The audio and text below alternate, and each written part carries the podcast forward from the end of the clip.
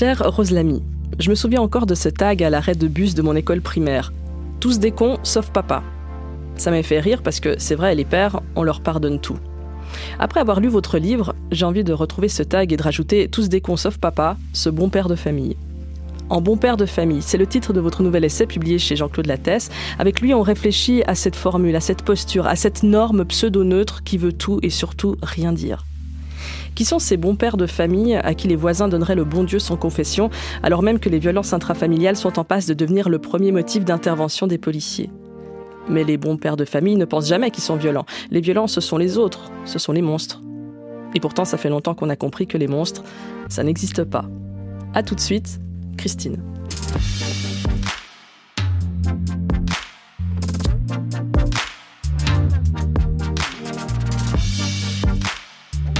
Question genre. Christine Gonzalez. Rose Lamy, bonsoir. Bonsoir. Vous animez le compte Instagram Préparez-vous pour la bagarre, suivi par euh, plus de 220 000 abonnés. Vous avez écrit un premier essai du même nom il y a deux ans et vous revenez toujours chez euh, JC Lattès avec ce livre En bon père de famille. Et vous commencez par parler de votre père à vous. Votre père, vous ne l'avez connu que quelques années. Il est décédé lorsque vous aviez 4 ans. Vous dites que c'était un, un héros à vos yeux. Oui, donc moi j'ai pas de souvenir euh, précis de lui. Enfin, j'étais trop jeune pour en avoir. Mais par contre, euh, j'ai toute une construction autour de lui euh, assez mythique qui repose sur ce qu'on m'en a dit, ma famille, mes sœurs, mes oncles, et puis tous les gens du village aussi. Et puis ça repose aussi sur ben, un article de presse qui est peut-être à l'origine de, tout ce que je fais maintenant avec le recul. un article de presse du journal local qui avait écrit un texte sur lui au moment de son décès et qu'il présente comme un véritable héros. Euh, conseiller municipal euh, qui donne son sang, euh, bénévole dans toutes les associations du village, enfin vraiment une image de héros. Donc moi j'ai grandi avec cette image-là, mon père ce héros. Et vous avez la sensation que si ça avait été votre mère qui, qui serait décédée à ce moment-là, elle n'aurait jamais eu un article dans la presse locale comme, comme votre père l'a eu?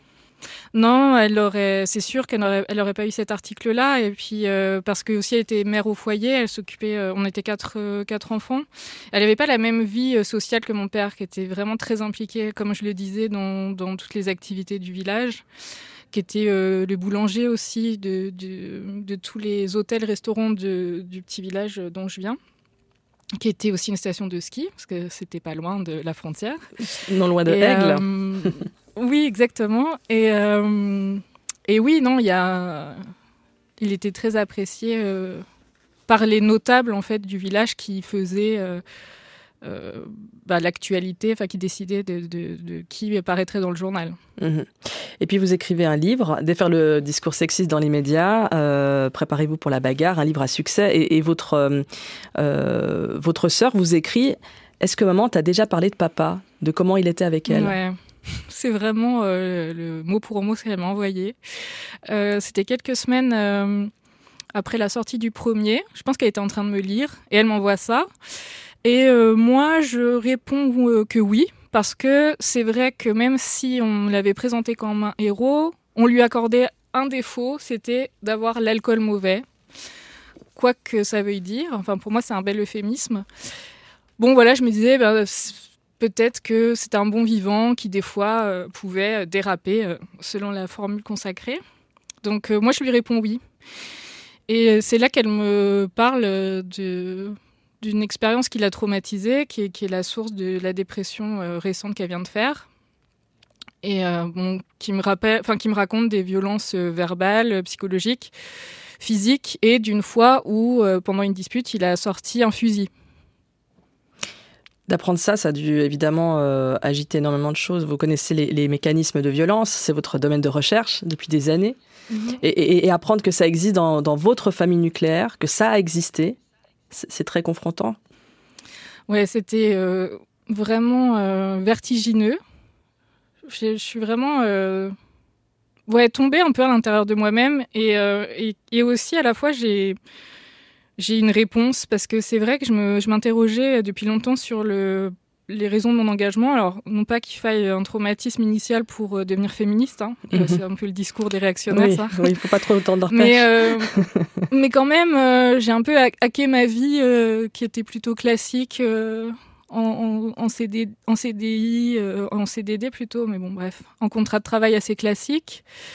Euh, j'ai fait cette page Instagram sans vraiment comprendre pourquoi. J'ai passé des années à chercher sur ces sujets. J'ai fait des livres. Enfin, j'ai quand même consacré ma vie à ça. Et j'avais enfin une réponse de ah mais bien sûr. Et ça c'est un peu euh, le le plot twist d'une série à la fin de la saison, genre et en fait depuis tout ce temps, euh, son père était violent. Donc ça m'a apporté des réponses, mais c'était aussi hyper difficile et puis difficile parce que je me suis trouvée euh, au pied du mur du nœud du problème qu'on a avec les violences sexistes et sexuelles euh, en tant que société, c'est mais du coup si c'est pas le héros euh, que j'imaginais, est-ce que c'est un monstre? Et en fait, c'est toute la question du livre, c'est qu'est-ce que sont les hommes violents? Est-ce que c'est soit des héros, soit des monstres, ou est-ce que ça se situe au milieu? Il n'était ni un monstre ni un héros, je vous cite, c'était un homme normal statistiquement, un père de famille qui, bien qu'ayant connu la misère dans son enfance, profitait d'un système sexiste qui ne l'a jamais puni d'exercer son emprise psychologique et physique sur sa cellule familiale. Les hommes violents ne sont jamais que ça. Quand ils sont intégrés socialement, et nous allons devoir collectivement accepter qu'ils sont une majorité à vivre à nos côtés. Ben voilà, exactement. c'est, c'est, exactement euh, ce que j'ai appris, ce que j'ai découvert euh, avec cette information. Alors, euh, je vous passe euh, les quelques mois euh, de sidération et de réaction euh, personnelle euh, assez euh, difficiles. Mais j'ai tout de suite eu la chance, moi, d'avoir des outils. euh, je le dis d'ailleurs dans le livre, euh, j'ai l'impression que c'est comme si tout m'avait poussé à être. euh, enfin, comme si j'avais préparé le terrain pour pouvoir accepter cette information euh, à ce moment-là. Moi, j'avais lu, je sais comment euh, accueillir la parole des victimes, je comprends la mémoire traumatique. Et du coup, euh, bah, moi, quand j'en ai parlé avec ma mère ou même avec ma sœur, euh, je comprenais tout ce qui se passait en fait. Et j'ai pu aller vite et rationaliser assez rapidement et comprendre euh, tout ce qui se passait. Mm. Et euh, ouais, euh, donc c'est tout ce que j'ai fait m'a servi aussi à, à mieux gérer l'information. Et tout ce que vous avez fait aussi vous a aidé à, à rendre cette histoire publique, parce que c'est aussi un, un pas décisif de, de, de quitter la silenciation autour des, des violences. Oui, bah, j'ai, je me suis retrouvée euh, dans la- en plein aussi dans la question euh, de l'intime et politique. Alors, euh, Mhm. j'avais pu déjà lire sur le sujet, pouvoir même en parler, mais c'est pas la même chose hein, quand on en parle théoriquement et quand on, on se retrouve soi-même à, à devoir euh, s'exposer un peu, enfin mettre de soi dans un récit. Euh, ça a été assez évident que j'allais le faire, euh, enfin que j'allais en parler publiquement, parce que j'avais quand même dans l'idée que j'aurais été hypocrite de parler de ça euh, toute la journée et de moi garder euh, un secret sur moi euh, de cet ordre-là. Après, bien sûr, personne a, à s'exposer. Enfin, il n'y a aucune injonction de ce côté-là. Mais moi, je me suis dit que j'aurais du mal à me regarder si je je le faisais pas. Et puis aussi, c'était très puissant quand je commençais à écrire de d'entremêler du personnel et du politique. Je me suis dit que ça passait peut-être plus facilement. C'était peut-être plus facile à comprendre, plus clair. Et puis, euh, ouais, de manière euh, plus individuelle, euh, c'est pas non plus une thérapie parce que c'est très sobre sur euh, ce que je partage sur moi, mais, mais Mm. quand même, ça m'a fait du bien et j'ai pu aller mieux, euh, plus rapidement, je pense, avec tout le travail que j'ai fait. Ouais, vous êtes, euh, vous avez allé euh, aussi auprès de, de votre famille, vous avez recueilli, recueilli des récits. Euh, cette Mhm. même famille qui avait peur aussi hein, que vous jetiez en pâture votre père dans ce livre ou dans la presse, il a fallu aussi les rassurer. Oui, parce que je, me suis rendu compte que quand les accusatrices parlent dans l'espace public, elles sont les éléments perturbateurs du système, en fait. Et c'est pour ça qu'elles se prennent beaucoup de violence et d'accusations, et parfois même des procès baillons, euh, enfin des procès en diffamation, en retour. euh, voilà pour les faire taire et je me suis rendu compte puis c'est un peu le mouvement du livre que en fait tout ce qu'on vit dans l'espace public c'est un peu euh, la reproduction de, de la cellule familiale Mhm. de ce qui se passe dans la cellule familiale. Et je me suis rendu compte que moi-même en décidant d'en parler publiquement j'étais l'élément perturbateur de la famille. Et que finalement euh, au départ le fait de parler était ressenti comme plus violent presque que les faits et c'est aussi euh, ce que j'ai j'ai pu observer euh, moi avec mon compte dans l'espace public quoi quand les, les accusatrices parlent euh, elles sont jugées en diffamation avant même qu'on juge la violence des hommes qu'elles accusent. Mhm. Ça, on a plein d'exemples. Mhm. Et donc, ouais, ben, je, j'ai ouais, un vrai mouvement dans le livre où je, je, fais, je pars toujours du. Enfin, je, je navigue entre espace public et sphère familiale et je trouve qu'il y a vraiment des choses qui se répondent. Oui, et surtout que sphère familiale, c'est là que ça se passe en fait. Les violences intrafamiliales est en passe de devenir le premier motif d'intervention des policiers des gendarmes. Euh, vous l'écrivez euh, plusieurs fois dans, dans votre livre, vous le rappelez. Mhm. C'est même du GIGN, hein. Mhm. donc on est dans le champ lexical du terrorisme. Ouais, donc statistiquement, en fait, une femme a encore plus de risques de se faire agresser ou tuer dans sa sphère familiale euh, que dans l'espace public. Oui, bah c'est des... beaucoup de féministes qu'on a, déjà parlé dans les années 70, euh, 70. Et euh, oui, parce que je vis en Belgique, donc merci. je sais le faire, Bravo, merci. donc je le fais. Bah, depuis toujours, en fait, y a... cette question est posée. j'ai c'est euh, Patricia Romito, dans un livre que je cite beaucoup, Un silence de morte, qui dit qu'en temps de, paix, aux États-Unis comme en France, euh, la cellule familiale, c'est l'endroit où les femmes sont tuées. Euh, on a ce chiffre de Gérald Darmanin qu'on ne peut pas accuser d'être un militant féministe zélé, qui, qui rapporte 45 interventions de la police par heure en France. C'est une toutes les minutes 30 euh, et donc, il, qui racontait que aussi, il n'y avait pas un jour sans que le GIGN aille euh, sauver un, enfant ou une femme prise en otage. Et prise en otage par qui? Ben, Des bons pères de famille.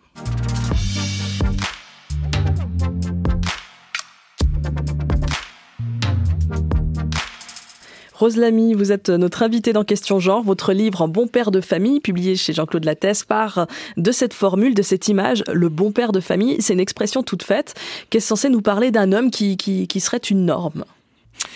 Oui, ben moi je l'ai si j'ai fait un livre sur le sujet, c'est que ben, tout de suite après avoir euh, appris euh, le secret de mon père, des violences de mon père, euh, j'ai signé un bail où je devais m'engager à jouir de mon bien en bon père de famille. Ça, c'est en Belgique. Euh, hein. je... Ouais, oui, alors en France, il y en a encore aussi. Hein. Euh. Dans les deux pays, ça a été retiré des lois, mais il y a encore des, des contrats de location, euh, de voitures, de logements, les placements à la banque en mon père de famille. Enfin, c'est encore beaucoup dans les représentations, même si c'est plus dans la loi. Mhm. Donc, euh, voilà, euh, j'ai signé un bail où c'était écrit en bon père. Ça, a dû vous faire mal. J'ai dû paraffer la page euh, où je, je m'engageais à jouir de mon bien bon père de famille. bah, j'ai été sidérée par ça, puis en colère assez rapidement. je me suis dit mais quelle humiliation en fait de me faire signer ça à moi par rapport à ce que je sais déjà dans mon intime et puis des statistiques, hein, parce que on sait maintenant statistiquement et preuve à l'appui que les hommes violents euh, sont des proches des victimes, notamment euh, les viols. On sait que 91% des violeurs sont des proches de la victime. Donc, euh, c'est qui? C'est des proches, c'est bon père de famille, des gens de la famille ou des amis. donc, je, trouvais qu'il y avait un paradoxe total entre la formule qui veut dire en fait jouir de son bien de la meilleure manière possible, à peu près, ça veut dire ça, avec mesure, rationalité, justesse, bon sens, et à la fois on voit des statistiques où où on apprend que c'est eux les délinquants ou les criminels, ouais, parfois. Et donc je voulais interroger ce double, enfin ce paradoxe, quoi. Comment mhm. on peut euh, les présenter comme le centre de tout, de la norme, du, bon comportement, et à la fois avoir des statistiques aussi euh, dingues. Donc euh, ce, bon père de famille, c'est l'homme qui, tient la famille, sa maison, son appart, c'est une, sphère où, où, le droit commun n'est plus appliqué. Quoi. Il maintient l'ordre, mais avec ses règles à lui. Ouais, quelque part, si je peux euh, être un peu provoque, c'est un peu une zone de non-droit, parce qu'on en parle beaucoup euh, pour euh, d'autres situations, mais effectivement, c'est ce que je pense. Et, mhm. d'ailleurs, je me base sur encore d'autres féministes. Hein. moi, si je le pense, c'est aussi parce que j'ai beaucoup suivi le traitement médiatique des violences sexistes dans la presse, enfin dans les médias, mais particulièrement dans la presse. Et je suis très, très intéressée par la rubrique des faits divers. Mhm. Et si on prend les faits divers qui parlent de violence conjugale, voire de féminicide, en général, il y a une tendance journalistique à donner le motif du bon père de famille comme raison objective de la violence. Donc ça va être euh, pour des grumeaux dans la pâte à crêpes, parce que la femme ronfle, euh, parce qu'elle n'a pas fini les mots croisés à temps, parce que, enfin voilà, on peut citer plein d'exemples, parce que la télé est trop forte, on a déjà vu ça aussi. Et euh, face à ces titres-là, je me suis dit, mais en fait, quelles règles elles ont transgressées? Elles n'ont pas transgressé la loi. Euh, qui décide que la télé est trop forte, que les grumeaux dans la pâte à crêpes c'est pas bon, euh, que les mots croisés sont pas, sont pas faits assez vite? En fait, c'est la règle des bons pères de famille qui est transgressée. Et donc c'est dans ce sens-là que c'est une sorte de zone de non-droit où en plus de la loi, il y a des règles à respecter. Et quand elles sont pas respectées, ben, il y a une sanction, une punition euh, qui va de la violence à, à la mort. Des... Les bons pères de famille, je vous cite, vivent dans l'illusion de ne pas être des hommes violents. Les, hommes violents, en fait, ce sont les autres. Oui, bah ça c'est un mythe, euh, c'est un mythe tenace hein, euh, dans la société. Euh, en fait, on va, on va faire une diversion. En fait, leur, leur idée, c'est de se dire qu'ils ne sont pas des hommes violents, que les hommes violents, ce sont les monstres, enfin les autres d'abord. Et dans la catégorie des autres, ben, on va avoir les monstres, les tueurs en série, euh, les rôdeurs euh, de parking, euh, couteau à la main, les tueuses de, les tueurs de joggeuses, pardon. voilà, un peu les, c'est un peu l'ogre de la forêt, un mythe auquel on, adhère. Et, et, encore une fois, si on les confronte aux statistiques, ben ça tient pas. Mhm. La, figure du monstre. Dans ce sens-là que c'est une croyance. Elle vous a fasciné, cette figure du monstre. Vous y êtes beaucoup intéressé, vous avez creusé parce que vous voulez savoir c'est qui ce monstre, quoi d'où il vient. Ouais, mais euh, pareil, tout, tout vient un peu des faits divers. C'est vraiment euh, une grande passion pour mhm. ça. J'ai toujours pensé qu'il y avait quelque chose là-dedans qui, qui n'allait pas. Et les faits divers sont un peu écrits comme des contes. Euh, avec euh, un protagoniste, un héros, des victimes, euh, et puis une résolution facile de l'histoire, mais c'est pas si simple que, ça. Et donc, c'est en lisant plein de faits divers que j'ai réalisé qu'il y avait, que c'était écrit comme des petits contes, des petites légendes, et que du, du coup, il y avait toujours un monstre. Et voilà, en fait, euh, c'est ça. Je, là, je reviens avec mes premières interrogations sur la violence de mon père, mais du, coup, instinctivement, je me suis dit, mais si c'est pas le héros dont, enfin, que je pensais, alors si c'est un homme violent, c'est obligatoirement un monstre. Et c'est toute la nuance euh, au milieu que je voulais euh, mhm. interroger. Et cette histoire de, monstre aussi, j'étais, elle, s'inspire vraiment aussi de l'affaire Quatennens en France. Donc c'est un, un député La France Insoumise qui a été euh, accusé par sa femme euh, de, lui avoir mis une gifle, et puis pour d'autres choses aussi, mais en particulier la gifle.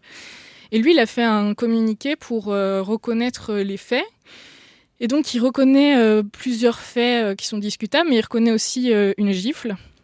Et quelques lignes après, il dit Mais je suis pas un homme violent. Je suis quelqu'un qui est dans le dialogue et qui est contre la violence. Je ne suis pas un homme violent.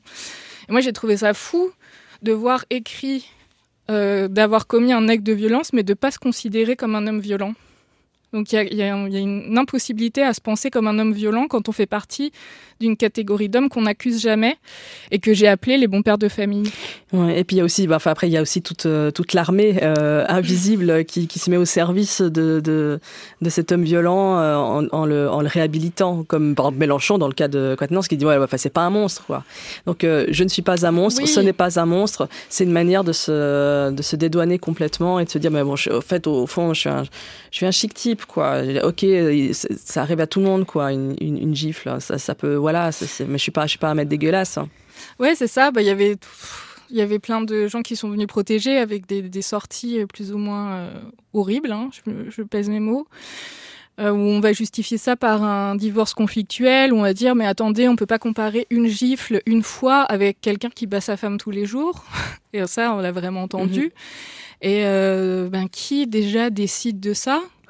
Euh, qui, euh, enfin, moi, j'ai pas eu le mémo euh, de où commencent les violences conjugales selon les bons pères de famille, parce qu'en fait, si je m'en tiens au texte de loi donc qui régit mon pays, une gifle, c'est interdit par la loi. Il n'y a aucun contexte conjugal, familial ou quoi que ce soit qui l'excuse ou le justifie. Et donc, c'est quand même incroyable que au-dessus de la loi, il y ait un autre code d'honneur, j'ai envie de dire, qui stipule que, ben, des fois, il y en a qui sont légitimes, quoi, des gifles. Mmh et donc la conclusion, c'est quoi? C'est que les monstres, ça n'existe pas?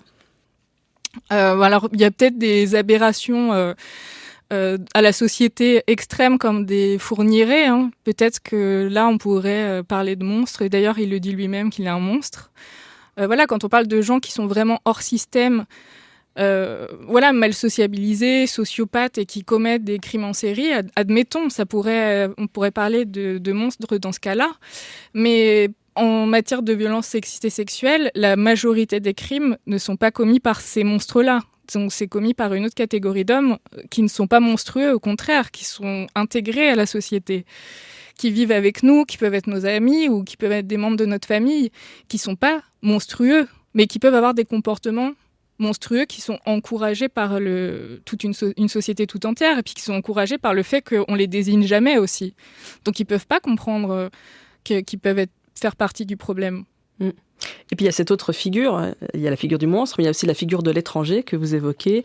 Euh, vous parlez de ce racisme qui voudrait que les étrangers sont ceux qui exercent le plus des, des violences euh, euh sexistes. Donc ça, bon, ça s'ancre dans un, un discours d'extrême droite qui, qui associe euh, immigration à, à, insécurité. Je vous cite, contrairement à la violence des monstres considérée comme gratuite, chaotique, aléatoire, celle des étrangers suivrait un référentiel culturel, religieux et social qui entrerait en concurrence avec l'organisation des bons pères de famille. Euh, oui, ben encore une fois, euh, c'est un mythe et une croyance tenace euh, dans la société euh, de penser que les étrangers sont source d'insécurité et, de, et donc transposés aux violences sexistes seraient les premiers coupables de violences sexistes et sexuelles. ça, ça, ça remonte aussi aux faits divers. Hein. Je reviens à, à votre mon passion. obsession, on va dire.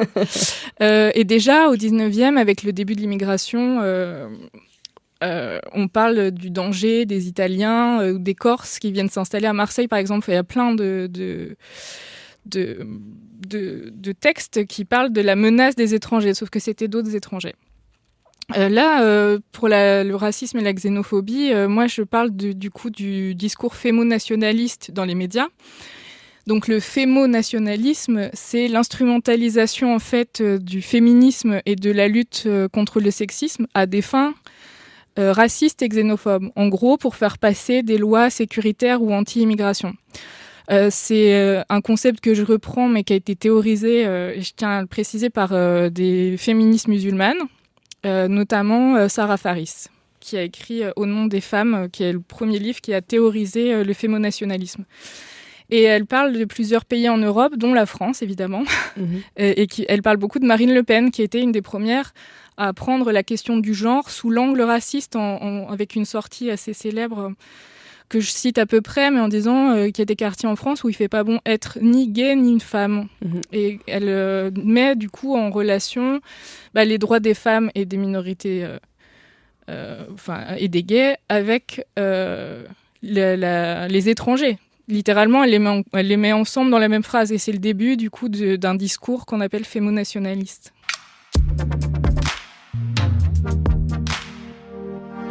Rose Lamy est notre invitée cette semaine. Vous signez l'essai en bon père de famille aux éditions JC Lattès.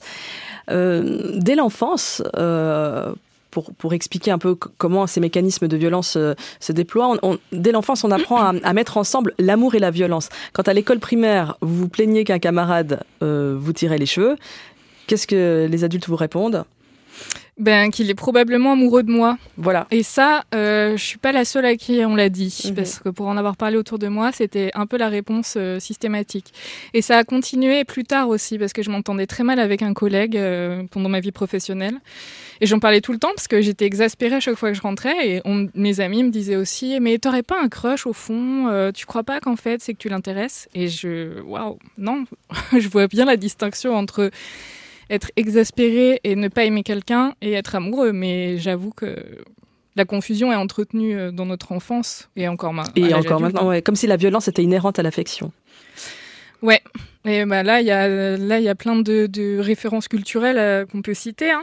et, et, la principale, la plus édifiante, je trouve euh, que c'est la chanson de Johnny Hallyday euh, Requiem pour un fou, qui est en fait euh, une ode à un féminicide. Je l'aimais tant que pour la garder, je l'ai tuée. Alors là, on a aimé et tué dans la même phrase et on nous présente ça comme l'acte le plus romantique possible d'un amour. Et puis il y a les pièces de théâtre, il y a les tragédies grecques, il y a aussi les films. Enfin, on nous fait quand même croire que l'amour et la violence sont le, ouais, sont le revers de la même pièce. Mhm.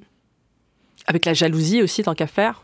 Rajoutons cela. Oui, qui est et puis une, tous les, les- valeur les quasi sentiments un noble. peu toxiques. Mhm. Oui, la, la noblesse de la jalousie qui, du coup, justifie euh, ben, des, viol- de- des violences exercées, ouais.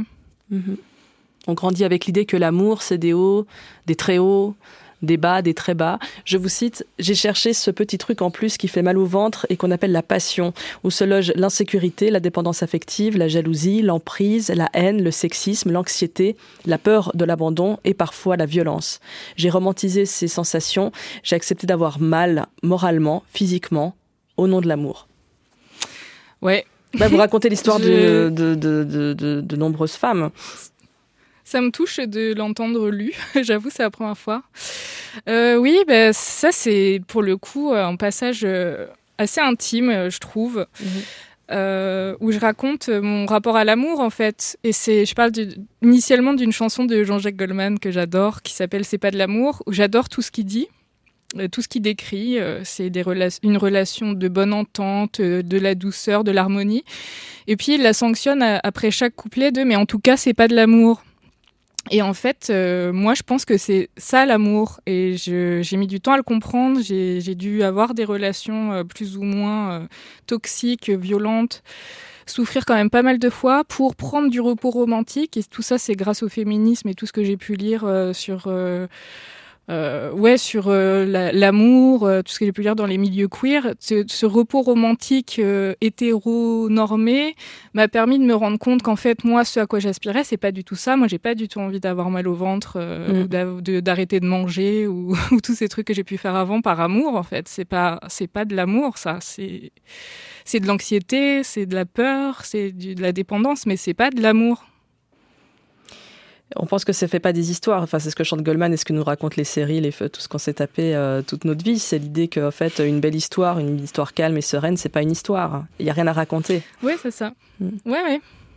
Et Ouais, c'est, oui, disqualifié euh, comme étant euh, bah, un plat, euh, Mhm. monotone. euh, routine. ouais. Donc on, on nous, quand même, on nous, le mot dressé est un peu violent, mais on nous conditionne, voilà, à euh, accepter que dans notre relation de couple futur, quand on est enfant, hein, il y aura de la violence et qu'il faudra pas partir parce que ce sera pas un problème et que ce sera plutôt même l'inverse, le signe d'une relation qui va bien. Mhm. C'est quand même un peu tordu. Hein. Je veux Mhm. pas euh, paraître complotiste, mais bon. L'amour passionnel devient drame passionnel. On met amour et drame ensemble, alors que le drame passionnel, c'est juste euh, un assassinat ou un féminicide. Et, et c'est l'assassinat de Marie Trintignant par Bertrand Cantat qui a été un déclencheur pour vous dans votre parcours personnel. Vous aviez quoi, 19-20 ans, j'imagine, et, euh, et, et- et vous sentiez euh, déjà euh, que quelque chose clochait dans la manière dont les médias présentaient l'affaire? Oui, ben déjà j'ai trouvé que, alors au départ, comme un peu tout le monde, euh, moi j'étais fan de, enfin pas comme tout le monde n'était pas fan de Noir Désir. Moi, j'étais fan, de Noir Désir. voilà. Oui.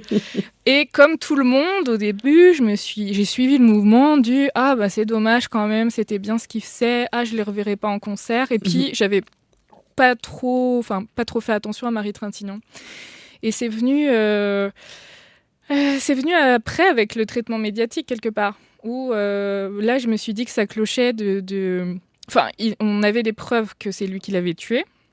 Donc euh, battu à mort, hein, c'est pas un accident de table basse comme on a pu le lire. hein. Euh, il a avoué, il a été jugé et encore, on, essayait de faire baisser sa responsabilité en trouvant euh, de quoi la blâmer. Donc c'est parce que en fait elle était hystérique, parce que euh, elle buvait trop, euh, elle avait pris de la drogue ce soir-là. Lui aussi, mais lui c'était des circonstances atténuantes quelque part euh, la drogue et l'alcool, mais elle c'était aggravant. On est allé jusqu'à déterrer un accident de voiture qu'elle avait eu et qui lui avait valu une opération du nez pour expliquer qu'en fait son nez avait cédé plus facilement sous les coups à cause de cet accident. Donc même, même cet accident qu'elle a eu des années avant était retourné contre elle parce qu'il l'aurait rendu plus fragile au cou. Enfin, c'était délirant quand même. Et donc euh, je pense que comme pas mal de personnes, ça a été euh, un bon déclic euh, cette affaire. D'autant plus qu'elle a continué, puisqu'après avoir fait sa peine de prison, il est revenu sur le devant de la scène en 2010. Et alors là, c'était la deuxième séquence en fait de l'affaire Quanta, si on veut, où on disait bah, on est sûr en fait qu'il faut célébrer quelqu'un qui a tué sa femme et on nous disait bah, il faut séparer l'homme de l'artiste. Donc deuxième séquence elle a duré dans le temps cette affaire et elle est assez significative pour le mouvement féministe. Mhm. Et c'est là, c'est à ce moment-là que vous avez, eu, vous avez commencé euh, à, recenser, à décortiquer les, les, discours sexistes dans les médias? C'était déjà là? Euh, Ça a commencé plus tard. Moi, en 2010, c'est DSK je, je, commence à. Ouais, il y a DSK encore en 2011. Et puis, euh, moi, j'ai suivi, j'ai commencé par les initiatives euh, féministes sur les faits divers. Donc, on y revient. euh, et donc, c'était des personnes sur Twitter et euh, il y avait le blog de, de Sophie Gourion, Les mots qui tuent. Il y avait le début du comptage des féminicides, ça c'était 2015-2016. Moi, j'ai commencé là. Mhm je les suivais euh, et j'allais euh, avec mon compte personnel Facebook en commentaire euh, des faits divers en disant bah non, tu pas par amour et je répétais le, le texte pour dire qu'il fallait l'appeler féminicide. Moi j'ai commencé là, donc c'est quand même plus tard, mais c'est quand même l'affaire Cantac a lancé ses réflexions sur les féminicides, je pense, enfin, mm. dans la société entière. Donc au fil des années, euh, vous avez euh, analysé les, discours sexistes. Vous avez commencé euh, sur Instagram avec le compte Préparez-vous pour la bagarre à les, à, les, déployer, à les montrer, à les commenter, à les analyser. Vous êtes désormais suivi par 223 000 followers. Enfin, c'est énorme. C'est énorme, ouais. Est-ce que, euh, du coup, les, médias, enfin, que vous scrutez encore, euh, et d'ailleurs, vous vous intéressez aussi aux médias suisses, hein, je le précise. Euh, quelques-uns, Quelques-uns. Est-ce que vous trouvez qu'on que, qu'on s'est amélioré en parlant des femmes, des violences que les femmes subissent? Oui, ben, il y a plein d'initiatives qui ont été lancées dans les rédactions. On a arrêté la plupart du temps d'utiliser les formules crimes passionnels ou drames familiaux. Et on, met le mot féminicide. Euh, quand on parle de féminicide, en général, on recontextualise bien que c'est pas des affaires individuelles, mais que ça s'inscrit dans euh, un système qui va produire, euh, ben, nous en France, entre 120 et 140 meurtres par an. donc, de ce côté-là, on va dire que ça va mieux. Oui, dans les faits, dans le constat. Euh, et sur les féminicides en particulier. Euh, mais là où ça avance pas, je trouve, euh, et c'est pour ça que j'ai fait ce, nouveau livre, c'est sur le discours de résistance qui est relayé dans les médias sans peut-être même conscience de ce qui se passe ou avec complaisance. Mhm. Parce que on pourrait contextualiser aussi la défense des, des accusés ou de leurs entourages. Par exemple, il y avait un article dans Le Parisien par rapport à donc, cette horrible histoire euh, d'une femme qui a été tuée par son mari en région parisienne et qui a été, euh, euh, démembrée et déposée dans le parc des Buttes-Chaumont en petits morceaux. Et donc au début, on pense que c'est un meurtre de rôdeur, un meurtre d'un inconnu, et puis en fait, on, découvre que c'est le mari. et certaines féministes avaient quand même déjà bien compris que ce serait le mari. Et donc il est il est cité dans le Parisien à, travers son avocate et il dit qu'en fait s'il a fait ça, c'est parce que c'était un des parcs les plus romantiques de Paris. Et puis l'article s'arrête là. Et moi je me dis, là il y a quand même peut-être euh, un endroit où il faudrait contextualiser ce qui se passe, quoi. Mhm. Expliquer que euh, bah, c'est une défense habituelle de romantiser un féminicide, mais que euh, c'est pas la cause de sa violence, mais que c'est mhm. plutôt les violences intrafamiliales. Et donc à ce niveau-là, je trouve qu'on est encore dans le flou au niveau médiatique mhm. sur le, le parti pris quelque part pour les accusés, qu'ils soient conscients ou non. Et ce flou-là, quand vous le remarquez, quand vous le détectez, euh, que ce soit un mot, une expression, n'importe quelle phrase qui, qui, serait sexiste, est-ce que, à force, parce que ça fait des années que vous faites ça, est-ce que vous êtes toujours euh, euh, indigné avec la même intensité qu'au début? Enfin, Est-ce que je me demandais si à force, ben, vous étiez blindé? Ah non, je suis pas blindée. je suis blindée Non, je suis pas blindée. Sinon, je le ferai plus, je pense. Après, c'est vrai que mon, mes centres d'intérêt, on va dire, entre grands guillemets intérêt, hein, euh, se déplacent un peu. Euh, sur les féminicides, je me dis, allez, euh, c'est lancé. je vois que la communauté réagit sans moi sur Twitter dès qu'il y a un, crime passionnel qui sort par-ci par-là, ça peut arriver. mais du coup, moi, maintenant, je suis vraiment sur le discours que j'appelle des bons pères de famille. Donc, tout ce discours de résistance à l'avancée des droits des femmes et des enfants, tout ce discours de, négation, euh, tout ce discours de protection euh, des hommes entre eux, ça, mhm. du coup, ça me touche vraiment fort encore maintenant. Et, et donc, ben non, je suis pas blindée, mais je, ouais, j'évolue quand même sur ce que je traite maintenant. Rose Lamy, quand, quand j'ai vu Woody Allen dans le Huffington Post, je me suis dit, bon, il faut absolument que j'en parle avec vous. Quoi. il faut, il faut qu'on débriefe. Euh, bah, je ne l'ai pas payé pour euh, m'aider à faire ma promo, mais euh, j'ai envie de le remercier quand même d'avoir euh, On vous en parle tout le temps, j'imagine. édifiant. Ouais. Ouais, ouais, À propos du baiser forcé de Rubiales à la, à la joueuse espagnole Hermoso, qui, dit, il déclare, il, qui, enfin, Woody Allen dit, je vois rien de mal, il n'a pas violé non plus. Oui, il dit qu'il l'a pas embrassé ou violé dans une ruelle. Alors, euh, bon, il y a plein de... Et puis, euh, il dit aussi que c'est qu'un baiser euh, à une amie, qu'est-ce qu'il y a de mal à ça? Et bon, il y a tout, en fait, dans cet extrait, de, dans cette petite citation. Il y, a, déjà qui part du, du, point de vue du sage, objectif, mais qu'y a-t-il de mal qui se pose en, en juge de, des violences sexistes et sexuelles? Alors, c'est un peu ironique quand on connaît son son pédigré, euh, si j'ose dire, euh, qui donc il est accusé lui de viol sur sa fille euh, et il a aussi épousé la fille adoptive de, son ex-femme et qu'il a rencontrée entre grands guillemets rencontrée mineure à l'âge de 6 ans, je crois qu'il l'a adoptée à 10 donc qu'est-ce qu'on enfin voilà aucune conscience de faire partie du problème déjà à la base lui-même et puis donc en toute légitimité de donner son avis euh, il y a tout parce qu'il y a le mythe du monstre là-dedans quand il dit euh, bah, c'est pas euh, un viol, il l'a pas embrassé dans une ruelle, il l'a pas violé dans une ruelle. Bah, là, on convoque tout de suite le mythe du monstre, du rôdeur avec le couteau à la main qui, qui, attaquerait les femmes dans l'espace public alors que ben, on, sait statistiquement, comme je le disais déjà, que les violences, alors il y en a hein, des cas comme ça, mais c'est c'est pas la majorité.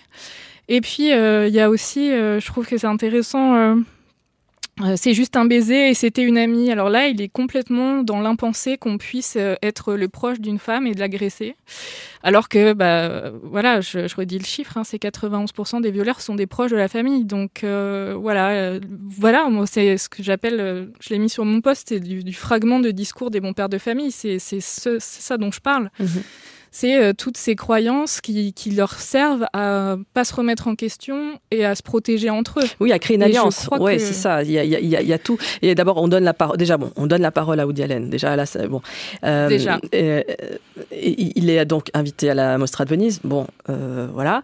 Donc, déjà, il est célébré avec d'autres. Hein. Donc, Woody Allen s'exprime dans la presse à propos d'un autre homme puissant, Rubiales, et, et, et, et et, elle a comme ça, à deux sans se connaître, sans, jamais s'être parlé, je, je, suppose, il crée une alliance, un soutien tacite d'hommes victimes euh, de ce qu'il considère comme un acharnement social et moral.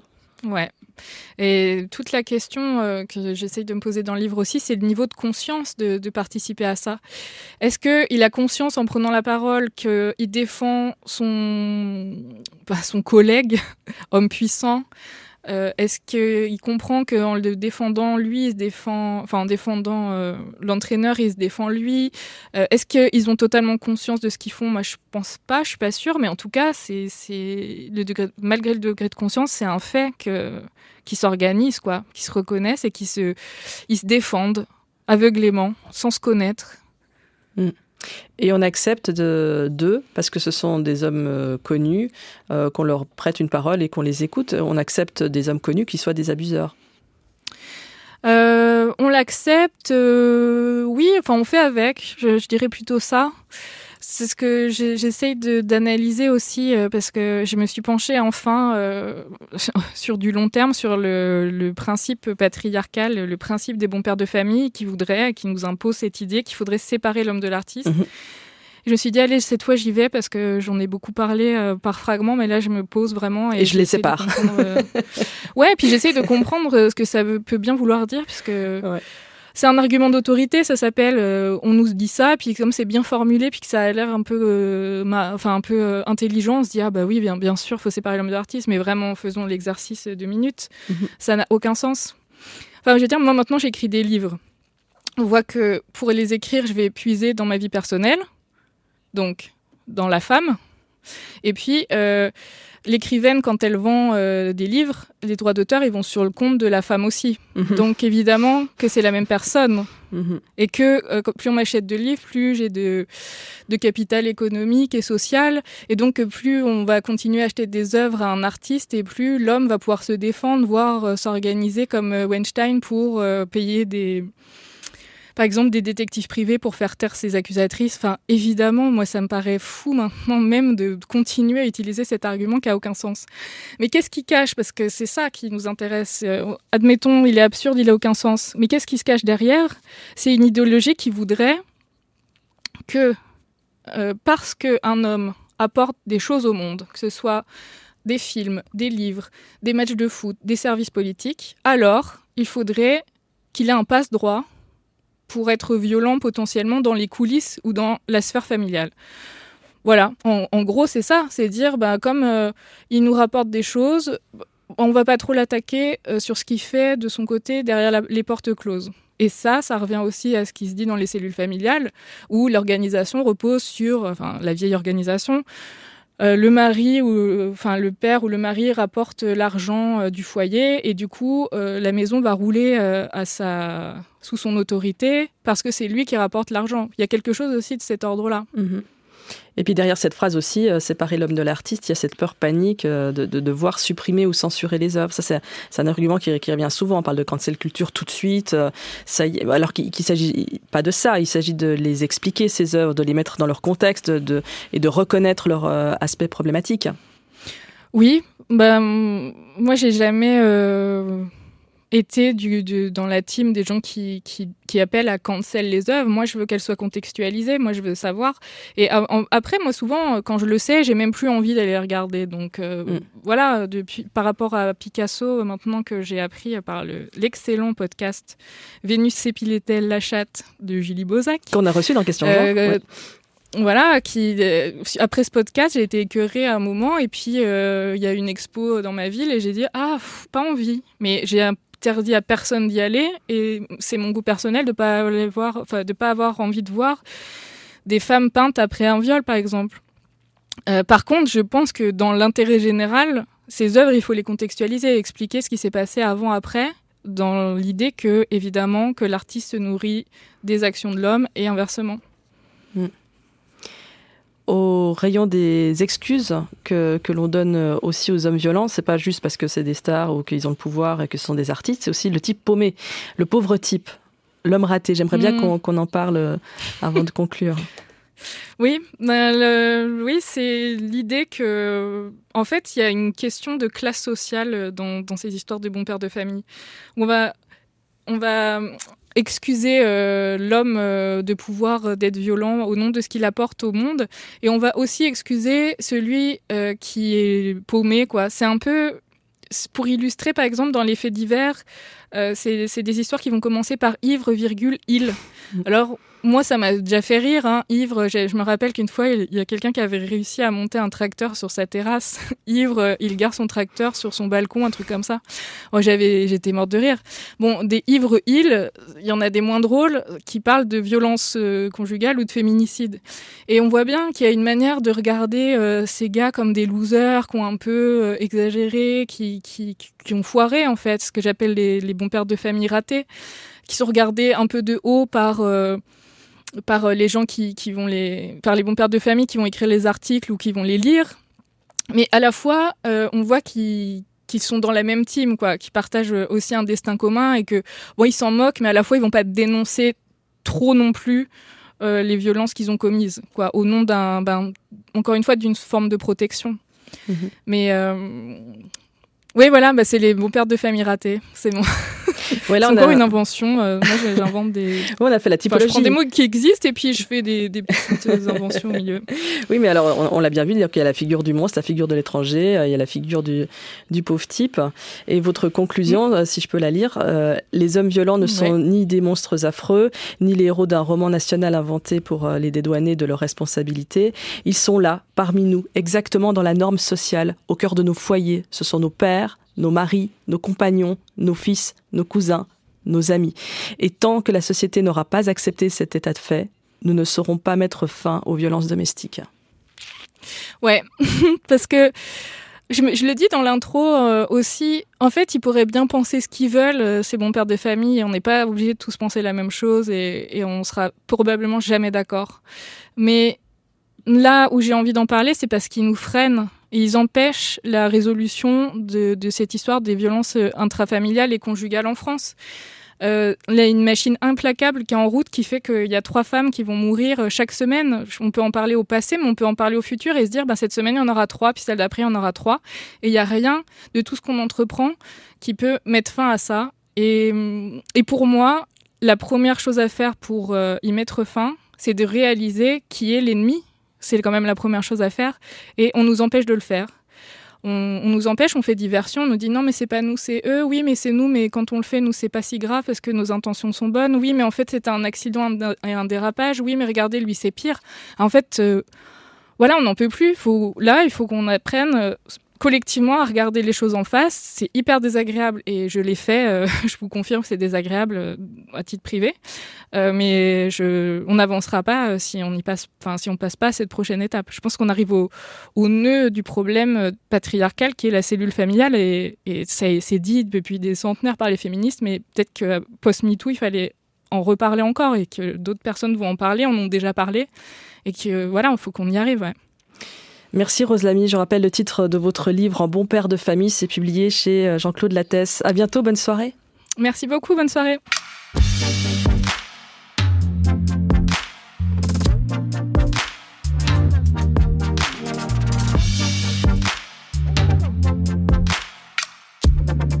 Question genre.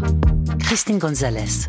Merci à Muriel Yost, attachée de production, Mathieu Ramsauer à la réalisation, Bertrand Bichot pour le duplex parisien. Rendez-vous la semaine prochaine pour un nouvel épisode. Si ce podcast vous plaît, vous pouvez le partager, le commenter, le noter. Merci de votre écoute précieuse et à très bientôt.